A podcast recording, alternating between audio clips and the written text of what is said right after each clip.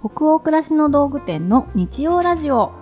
チャポンと行こう。10月13日日曜日の20時になりました。こんばんは。ナビゲーターの店長佐藤とアシスタントの吉部こと青木がお届けしています。日曜ラジオチャポンと行こうでは明日から平日が始まるなという気分を皆さんからのお便りをもとに女湯トークを繰り広げながらチャポンと緩めるラジオ番組です。各週日曜日にね放送をしております。毎週にしてくださいってお便りいっぱいいただいてねありがたいですよね。毎週聞きたいと思ってもらえるなんてね。本当にね。各週ぐらいでちょうどいいんじゃないかなって思ったりしてたんですけど、ね、そういうふうにね言ってもらえるのすごい嬉しいですね、うん、今のところ各週でもね私どもあのちょっとヒーヒー言いながら収録をしておりますので。いずれそういうふうにねしていけるといいなと思って、うんで1年経っちゃったね。1年経っちゃったね、でも1年なんとかやってこれたね。そうですね。細く長くというか、うん、無理なくね続けるっていうことにそう。続けてみる、はい、コミットしたいと思います。はい。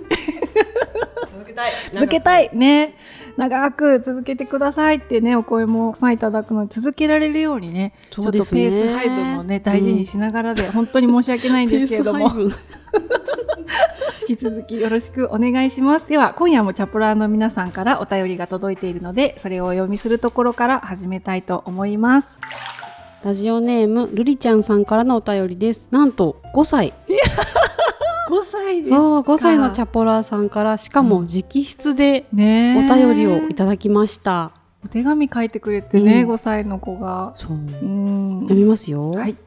佐藤さんへ吉部さんへ。いつもラジオ聞いてます。青化けも聞いています。これからも聞かせてもらいます。大人になるまでまだまだ聞きます。ルリよりって書いてありました。かわい。い泣けてくるねこれ。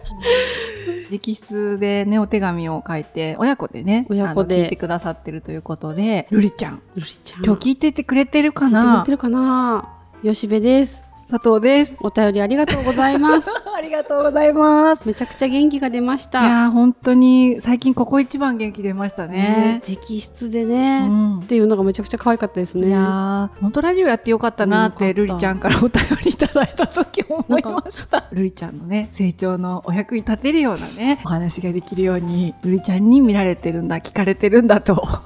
意識しながらね引き続きラジオでねおしゃべりしていきたいと思います。これからも聞いてください。本当にありがとう。じゃあ次のお便り行きましょう。はい。名古屋市にお住まいのラジオネームさやしい気持ちクイーンさんからのお便りです。第40夜のショートカット座談会聞きました。今回も楽しい会話を聞かせていただき幸せでした。毎度年配風を吹かせてしまいますが、皆さん50代の怖さを知らないなと。もう私も一生ショートだな、正確にぴったりとショートカットを満喫してました。ところがある日職場で幼稚園児にとても真面目な顔で「先生は男の子女の子?」と聞かれたのです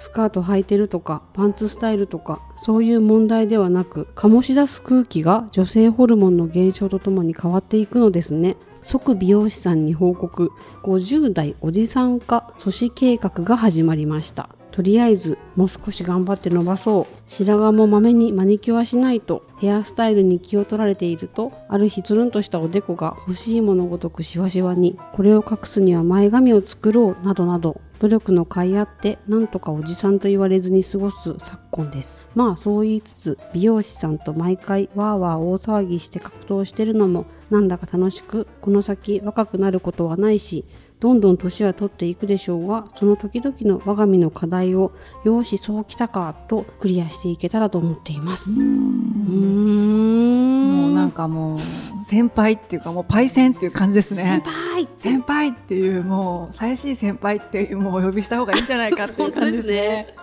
前回多分一生ショートだなって私が言ったんで、うんうん、いやまだまだそこからいろいろあんだよっていうことを教えてくださっているのかなと思います。それにしたってポジティブですよね。そうきたかって楽しみながら新しい課題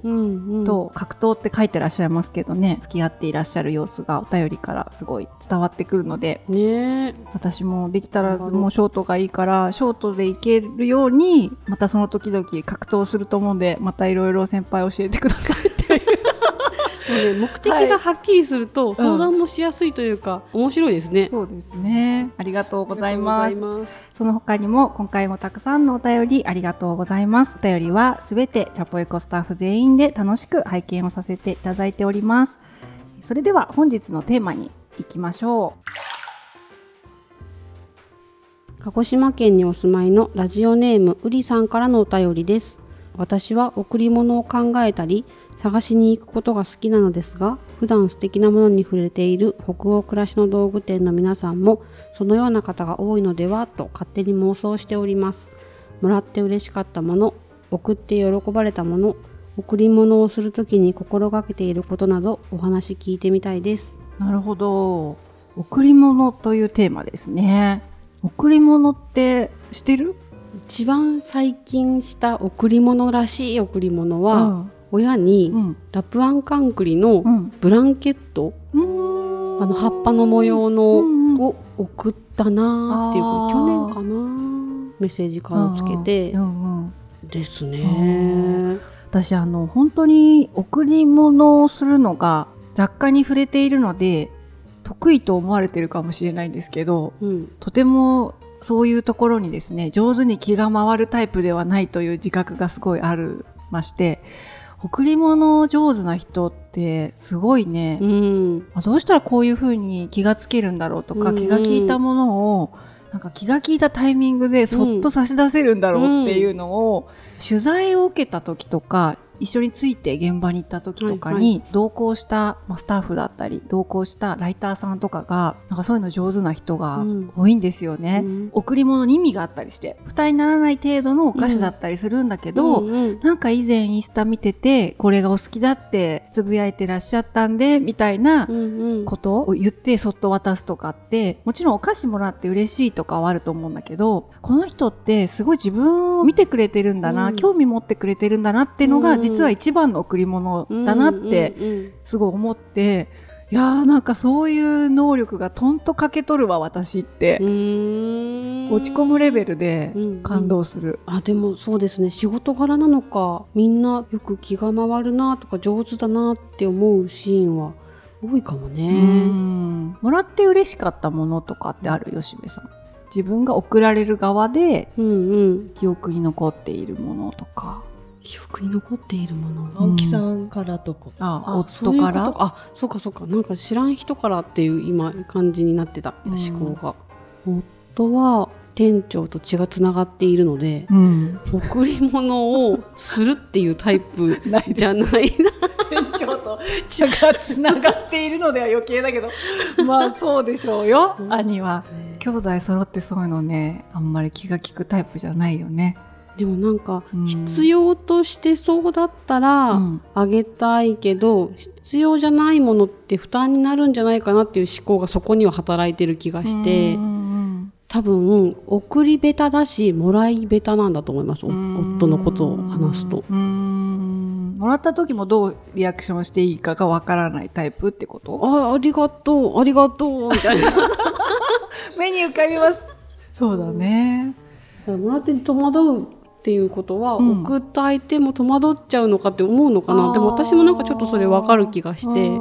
これって過度な贈り物なのかな、うん、自分としては些細なものだと思ってるけど負担になるレベルのものなのかしらとか、ふと思って結構食べ物に偏ったりします送るものが。そ,、ね、その場でパッとなくなるものとか季節の美味しいもの、自分が好きなものとかは分けたいっていうどうしてもこう狩猟民族だったので元が。その人に分け合いたいみたいなこう気持ちはどうしても働いちゃうので食べ物は多くなりますね。私も今だから贈り物と手土産ってまたちょっと定義が違う感じもするけどそうね、うん、ちょっとしたそのお邪魔しますっていう時にお渡しするものは、うん、今はもう結構花が多いですね私は、うん、小さなブーケが、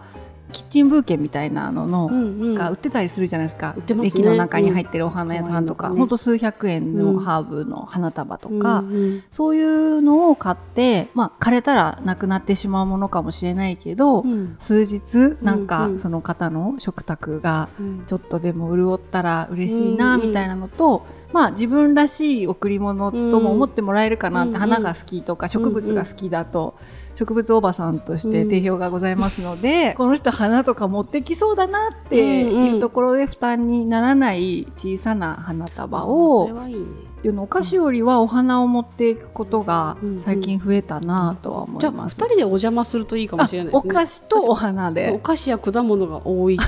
お菓子選びに定評があるからね。お菓子食いしん坊としてね。そうそう。うん、でも自分っぽいこの人これ持ってきそうだなみたいなのでパーソナリティとつながるものをやっぱ大事にしてるかも、うんうんうん、で相手となんかちょっとリンクするものだったりっていうのは選びがちかな、うん。うん、でも今までの話って多分手土産だなと思って、うんうんうんうん、贈り物ってやっぱりちょっとハードル高いんですよね。ね吉部さん質問した後で自分も一番もらって嬉しかったのって何かなって思い出してまあいろいろ思い浮かぶものはあるんですけど1番とか2番じゃなくてパッと思い出したのが今から8年ぐらい前に息子を出産する時に産休に入るっていうタイミングで、うんうん最終出社日に、うん、まだ当時5人ぐらいしかスタッフいなかったよね、うんうん、もう吉部さんはその中にいたけどね、うんうん、5人のスタッフからククサをもらったんだよね、お店で売っている、うん、今も売っているけれど、うんうん、スウェーデンの木工品で幸せを運ぶって言われてる木のカップをずっと私欲しい欲しいって言っていたのを、うん、まあ、誰かが聞いていてくれて、半、う、休、ん、に入る前にククサをもらってメッセージカードが5人分添えられていて、うん、なんか青木さんからは格言みたいなのがこう書いてあったり兄からはね。なんか結構名言みたいなのが書いてあったり本当一人一人らしくって、うんうんうん、手帳に挟んで出産する病院に行ったのは覚えてますね、うんうん、産む前にこうスタッフからもらった手紙見て、うんうん、でそのククサも今でもリビングの一等地に飾ってある、ずっと白い棚の上にあるククサは、なんかあの時の気持ちをすごい大事にしたいなと思って、結構目立つスポットにずっと飾ったりはしていたりして、贈り物ってその時の自分の状態とか、うん、もらった時どう思ったかとか、うん、っていうことが受け取った側にはすごい残り続けるんだなと思うと、うん、送る側になった時考えちゃうよね。うん。あのククサを送る時のメンバーに私もいたんだけど、うん、あれの時のメインっていうのは、うん、ククサじゃなくて、うん、私たちの気持ちとしては、やっぱカードなんだよね。そう。カードでなんかこう思い出の品物みたいな感じで欲しがってたククサっていうのは後からついてきたような気がするんだよな。でもなんかその重さの違いっていうのはもらった時もすごい分かったから、何もそういう説明を、ね、うん、今8年後に受けてても当時それすごい受け取った時に、うんうん、やっぱりメッセージカードがすごい嬉しかったから、うんうん、それを挟んで病院に行って出産したんだと、うん、そうそうなんか「いってらっしゃい」の気持ちだったそういうシーンだったからああいう贈り物になったし、うん、でもなんかシーンその時々とかその相手の関係値とかで、だいぶものってこう。変わりそうね。そうだね、うん、変わりそうだね。なんかね前に実店舗やってたじゃない、うんうんうんうん、お店ここ暮らしの道具店の、うん、それでお客様で印象深かったのがよくよく頻繁に来られる方でちっちゃいものだったり、自分のご褒美だったり、っていうのを買ってかれるんですけど自分が1年間過ごしてきて見聞きした気になるもの可愛いものっていうのを、段ボールにいっぱい詰めて、お友達と送り合うっていう習慣がある方みたいで。ああれはそういうものでこの段ボールに入って違う方のところへ行くものだったんだとかそのもちろんうちの商品だけじゃなくて本当その方がいろんなお店だったり暮らしの中で見つけた何かだったりっていう自分がなんかこう反応したお裾分けみたいなのを送るってなんかめちゃくちゃいいなと思って親しい人には絶対できるやつだって思いましたね。話それいいね。今年自分が好きだったんだよ便みたいなのを。そうそうふるさと便じゃないけどなんか、うん、ね友達同士で送り合うってことですよね、うん、そう。その中にはうちで買ってくださった雑貨もあるけどまあなんかもしかしたら気に入ってる紅茶が入ってたりとかするってことだよね、うんうん、わあそれなんかいいなと思って読んだ本だったりとか。遠くに離れ離れに住むことがあったらちょっとやろうそれ。それやりたい。やりたいわ。でも大体同じのが入ってそうだけどね。なんか。えー、すごいですね。いいな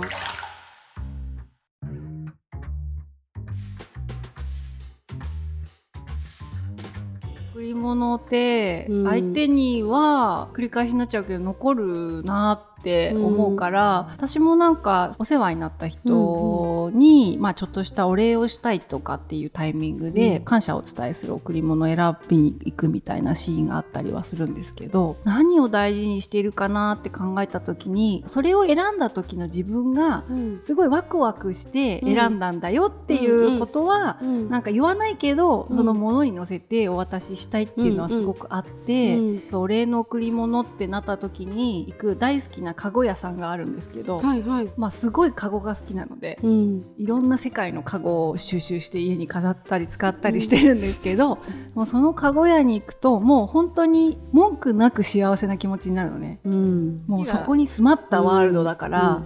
カゴとかはこう負担になっちゃうし、まあ、持っていくのも大きくなっちゃうしとかだから、送れないんだけどカゴをちっちゃくしたキーホルダーみたいなのとかあとはその白樺のスウェーデンのカゴの原料を元にして作ったしおりとか、うんうん、それをなんか組み合わせてあげたりとか、うん、送ったりとかをしたのが最近かな、うん、うん、それを選ぶ時はすごい気持ちが踊る、うん、気持ち踊る大事だね、そういえばそういうものを選んでるかもね。相手のこと考えるんだけど、やっぱ自分のフィルターをどっか通しちゃうっていうか、うんうんうん、私も親以外に送ったの思い出したんですけど、うん、子供がお世話になった方に、うん、その時自分が一番気に入って履いてたルームシューズじゃないな、ね、ルームソックスか、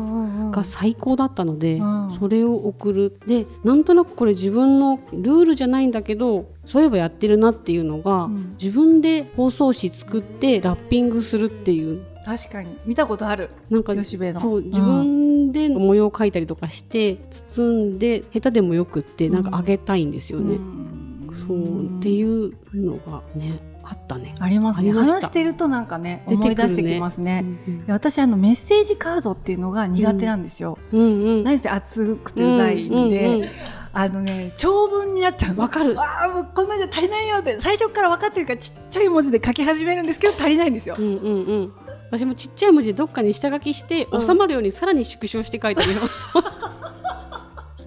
なんだろうねこれ。あのもう便箋を、まあ、家に常備していて、お世話になった人とかに贈り物を渡す時はもう便箋5枚とかになっちゃう。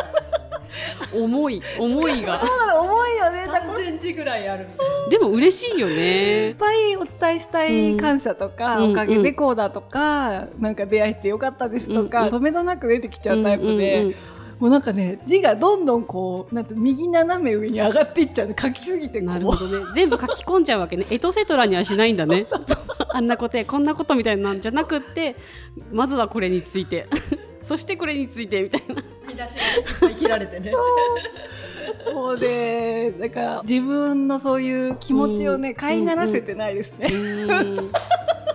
まく飼いならせてない。もうぶちまけたものを渡してるっていうまあいいのか悪いのかちょっと分かんない。もっとささやかなメッセージカードをね、やっぱそろそろ44にもうすぐなるから、上手に一筆線にね気持ちを短く収められる大人にねなりたいなと思っておりますが。便箋じゃなくて一筆線用意しておくといいかもね。いやそうなんだけどね。便箋スタイルはもう続けてほしい。えー、そう。でも一筆線10枚とか束になって入ってるとかだからもうなんかいちいちそうなっちゃうのよ。なんか塩川さんが、うんうん、あの詳しくも退職っていう時も、うんうん、まあ今一緒にねこうやってまだラジオの仕事はやれてるんだけど、はい。なんかすごい長文をメールで送っちゃうとか、お互いね、で長文返ってくるのよ。でまた長文返すみたいな。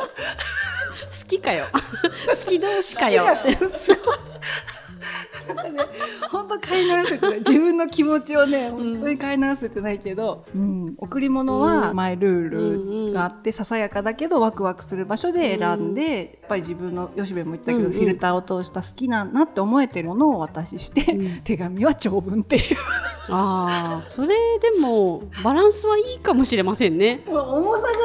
ね、物と紙との重さが違うけど、でもなんからしさってやっぱいいね。そうですね。いいな。なので私たちはちょっと新しいテーマというか聞かれたことなかったから。でも特集を作ったりして、うん、お店のコラムでは、うん。自分で紹介したりするんだよなこんな感じのいかがですかとかって言うよなと思うけどそれで自分がときめいたものがやっぱり送りたいものかもな。そうだね、ね、相手にもやっぱりそれが伝わるかもしれないですもんね、はい。そんな私たちの贈り物事情手土産事情を少しお披露目？お披露目？だいぶ悩みながら喋った感じ喋れるかなと思ったけど喋ってたらいろいろポコポコと出てきましたね。うん。うん